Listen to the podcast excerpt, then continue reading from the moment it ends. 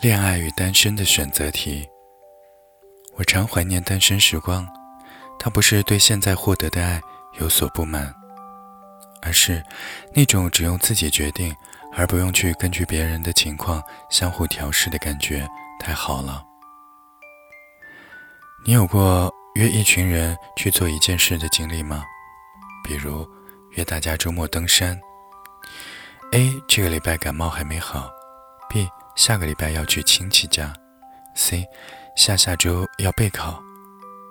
于是做这件事的时间就一拖再拖，最后定了一个遥远的日子。但要做这件事的兴奋劲儿，在定一个大家都合适的时间的过程当中，不断的消耗光了。恋爱和这样一件事情有点类似。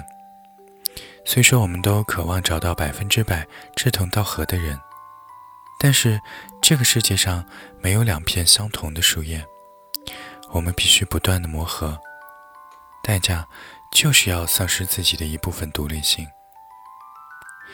很想自己一个人一整天安静的看书备考的时候，也许对方正好心情不好，需要你的陪伴和照顾。坚果是你最喜欢的零食。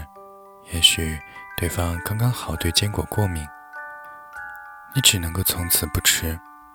你从小到大最想定居生活的地方是有海的城市，但是对方向往的却是内陆的山川。两个人当中总有一个人要改变自己的意愿去将就对方。一直被甜蜜和浪漫粉饰着的爱情，女生要看清楚。它的内里其实是负重前行，承担自己本来的人生的同时，还要扶持另外一个人的人生，这些都是爱一个人必然要付出的代价。如果没有那么爱，又何必去承受这样的重量呢？因为一个人的时间和专注力都是有限的，分给另外一个人，自己所剩的必然不如原来多。如果只剩下百分之六十，有一些强大的人依然可以输出百分之百，甚至更多，因为爱促进了他们拼命生长。但是也有很多人，恋爱后沉浸在两个人封闭的小世界里，输出可能越来越低。恋爱的人每到节假日就要烦恼送什么礼物。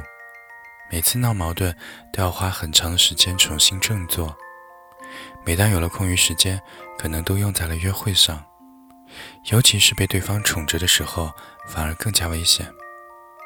真的，你需要强大的自制力，才能够不沉溺于这种好像我什么都不用做，也不用上进，就能被人保护得很好，过得很美满的陷阱里。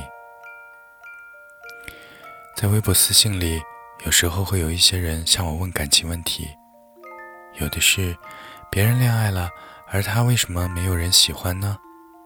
有的是在一段互相伤害的关系里，对方想了断，他却并不想要放弃。有的是爱而不得，为情所困。我都特别想告诉他们，没关系，单身就单身，有质量的单身就好。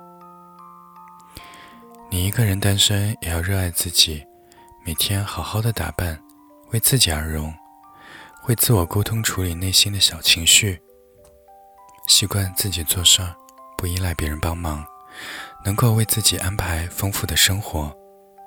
当朋友都没有空的时候，你也可以独自去报名新的课程，去想去的地方看风景。这样独立的单身生活，才让人羡慕，好吗？别因为期待恋爱就急着恋爱，别因为别人恋爱就想要恋爱。生活大爆炸里的希尔顿在朋友的婚礼上致辞，希望你们互相给予对方的快乐，比我自己给我的要多。